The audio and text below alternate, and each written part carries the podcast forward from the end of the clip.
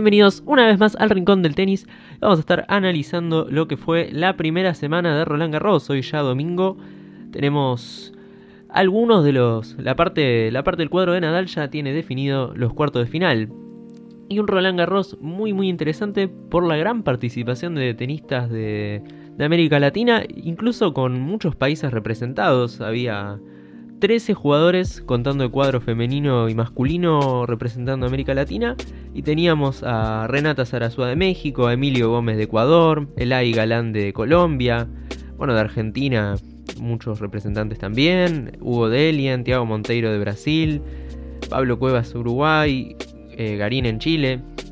Así que un torneo más que interesante por, por toda la, participación latina e incluso con muy buenas actuaciones. Y hablando también de buenas actuaciones, hay muchos Next que han tenido una actuación más que destacada, como por ejemplo Sebastián Corda, que ya lo habíamos visto en el US Open robándole un set a Denis Shapovalov, eh, Yannick Sinner, que saca a Gofan, que saca a Zverev, que está en cuarto de final en su debut, primera vez que esto pasa desde, desde, que lo hiciera Nadal, quien precisamente va a ser su rival, y también la de Hugo Gastón, un jugador que había sido número uno en Junior, que está fuera de los, eh, estaba fuera de los 200 del mundo, ahora se meterá adentro, y que ha sacado por ejemplo a Babrinka y ha hecho luchar mucho a, a Tim y lo ha llevado al quinto set, un torneo muy interesante con estas nuevas caras que vemos, estos nuevos Next Gen, y también como ya dije, con la participación latinoamericana.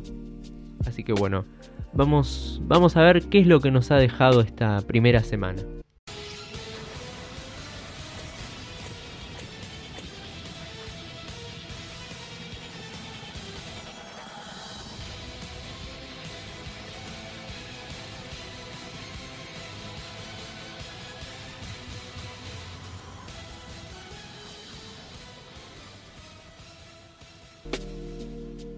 Y bueno, vamos a arrancar entonces con, lo que nos han dejado los, los tenistas latinoamericanos, como ya habíamos anticipado, muy buenas actuaciones. Y vamos a arrancar con el cuadro femenino. Una, vamos a insertarlo en el formato del podcast. Porque este, era algo que me, parece me parece que es, que es necesario. Y sobre todo con la, actuación, lo que está haciendo la actuación de Podoroska. Creo que era un insulto dejar afuera el cuadro femenino. Así que bueno, vamos a arrancar con la mexicana Renata Zarazúa que había sobrevivido a la quali. En primera ronda ganó contra Jacquemont, la tenista francesa 6-1 y 6-2 y termina cayendo en segunda ronda con el Inés Vitolina en tres sets, incluso le saca un set 6-0 a la tercera preclasificada, que será la rival de Nadia Podoroska en cuartos de final. Podoroska una jugadora que está 131 del mundo y que hace, hace unos dos meses cuando volvió, cuando volvió el tenis, yo veía que en, los medios se hablaba un poco de Podoroska y no entendía por qué, porque pensaba por, el nombre que era, que era una jugadora rusa. Y a partir del lunes de la semana que viene será la número 69 del mundo al menos. Lo cual es súper, súper destacado. Y ha sacado a jugadoras realmente muy bien rankeadas, como por ejemplo a Putin Seba, a quien se enfrentó en segunda ronda. Este, hoy en su partido de cuarta ronda sobrevivió en un gran partido a, tres sets contra Kreshikova y en cuarta ronda en cuarto de final, perdón, como había adelantado, se enfrentará con Elina Vitolina, que es la jugadora mejor rankeada que permanece en el torneo. Así que bueno, esperemos que pueda seguir sorprendiendo y pueda seguir soñando, pero este avance en el ranking, ya meterse entre las 100 primeras del mundo, no solo es algo que le viene muy bien al tenis argentino, que hace muchos años que no tenía una jugadora en una instancia así de gran slam, sino que además a ella también porque el avance en el ranking le va a permitir meterse en el main draw de los torneos sin tener que jugar la clasificación y eso siempre es, siempre es un plus para, para el físico. Y ya si nos vamos a la parte del cuadro masculino, tenemos que había 11 participantes, y 8 avanzaron. Eh, cayeron nada más Emilio Gómez, que perdió con Sonego en 5 sets. Sonego que termina llegando hasta la cuarta ronda, donde pierde con Schwarzman. También perdió Hugo Delien, que iba con Ricardo Berankis. Y en segunda ronda podía enfrentarse a, Djokovic, no tenía un cuadro para nada fácil. Y Del Bonis, que pierde 14-12 en el quinto set contra, contra Londres. Bueno, ahí algún alguno en el choque de argentinos, alguno se iba a tener que ir, pero que pasen 8 de 11, la verdad, si lo comparamos con el US Open, es, es un registro muy, pero muy bueno. Incluso muchos jugadores en, la tercera ronda, porque en segunda ronda cae nada más Pablo Cuevas, que pierde con Tsitsipas, un partido muy difícil. Londero que pierde con Sechinato, Sechinato que supo llegar a la semifinal hace, hace unos años, en 2018. Incluso me acuerdo que le ha ganado a Djokovic en este, en este mismo torneo. Y Guido Pela, que pierde. Lo de Pela sí es preocupante porque incluso él dijo que está considerando el retiro. Está muy desmotivado, perdió muy fácil con Carreño Busta, jugó, jugó pésimo, jugó muy mal. Y lo que él dijo que me parece interesante es que él sentía que no estaba peleando los puntos. Y no, no lo llegué a ver el partido, pero por la duración, realmente sí, da esa impresión de que él no está mentalmente. Esperemos a ver si este, estas vacaciones que él dice que se va a tomar lo ayudan a, ver qué es lo que quiere. Y bueno, y si decide seguir, es un jugador que a mí me, gusta mucho, me parece un jugador extremadamente talentoso. Ya en tercera ronda tenemos a la sorpresa, Daniel Elay Galán, un jugador que, que era lucky loser y que tras vencer a Cameron Norrie y a Tenny Sangren termina dándose el lujo de jugar con Novak Djokovic en la cancha central, Djokovic que está imparable, le, le dio nada más 5 games, pero una tercera ronda muy interesante para el Galán. También Monteiro llega a tercera ronda, este, sacando a Basilashvili, a Girón y perdiendo con Fuxovics, que está teniendo un torneo impresionante. Garín también, como lo decía su ranking, pierde en tercera ronda con, con Kachanov. Kachanov que juega muy bien en polvo de ladrillo, aunque a veces creo que pasa un poco desapercibido por su juego ofensivo. Y Fede Coria, que pierde con, con Yannick Sinner pero que va a alcanzar un ranking muy bueno, va a estar metido entre los 90 del mundo, va a quedar 85 del ranking, así que es increíble lo de, lo de Corea, cómo ha, cómo ha avanzado en estos últimos dos años. Y después ya sí nos tenemos que ir a hablar de Diego El Peque Schwarman que sigue en carrera, está en cuarto de final, irá con Tim.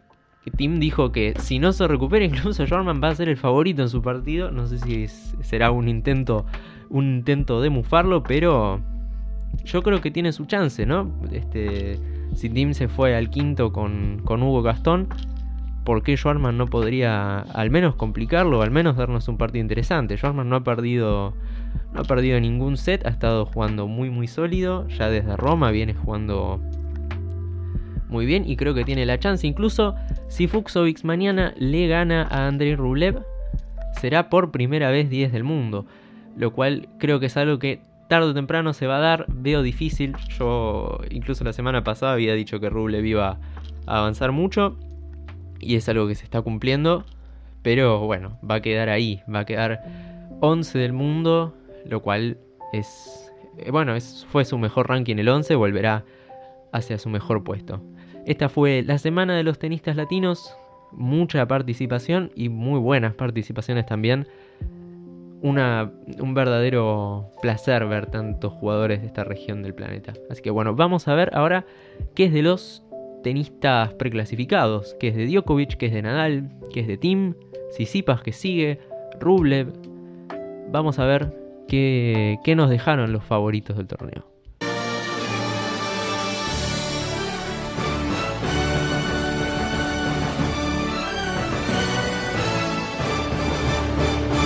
Y si nos vamos al análisis de los favoritos, tenemos que hablar del tipo que ha ganado el torneo 12 veces, ¿no? Que es Rafa Nadal, que ha tenido un cuadro bastante despejado, no ha jugado con ningún jugador preclasificado de momento.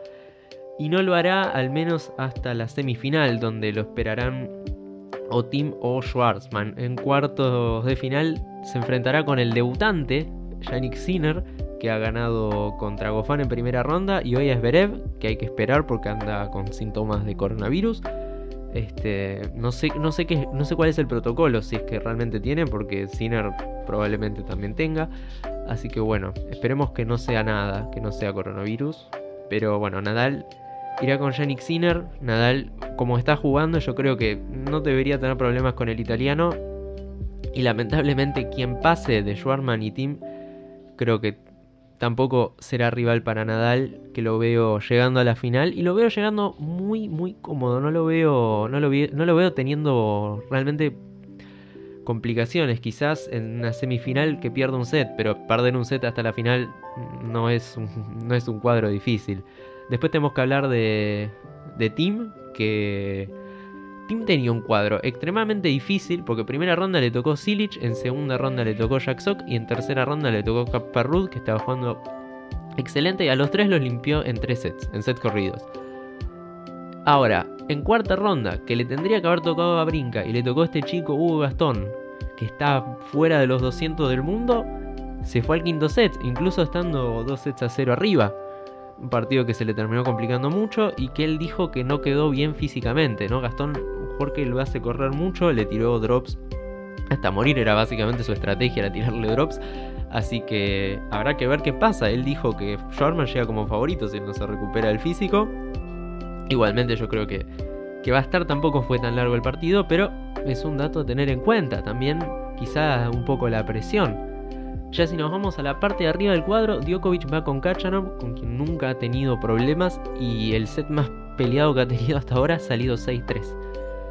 Así que yo creo que Djokovic no va a tener problema con Kachanov, no va a tener problema ni con Carreño Busta ni con Altmaier, sea quien sea que pase. Altmaier igualmente es porque salió de la nada hace un año no tenía ranking y hoy está ciento y pico del mundo. Es, juega una locura. Lo vi con, con Berretini y realmente me sorprendió.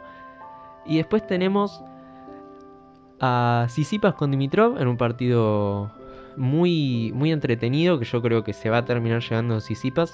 Igualmente ninguno de los dos me, parece realmente una amenaza en polvo de ladrillo.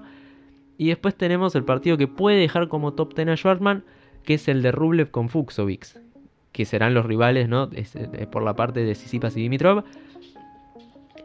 Mantengo mi, apuesta de la semana anterior. Yo creo que Djokovic va a avanzar eh, contra Kachanov, le va a ganar a Carreño Busta tranquilamente. Y en semifinal, a mi entender, va a jugar con Rublev, que es el que yo veo mejor parado. Rublev se va a recontra meter entre, entre los top 10. Ahora, yo, yo estimo una final entre un Djokovic y un Nadal que van a estar muy frescos y un Djokovic y un Nadal que realmente se van a sacar pistas. Creo que es la chance de Djokovic de ganarle en Roland Garros a Rafa porque incluso sería en la final, o sea, sería ganarle ganar Roland Garros contra Nadal para llevarse su segunda corona en París. Y me parece me parece sin dudas una, una, muy linda chance que va a tener el serbio.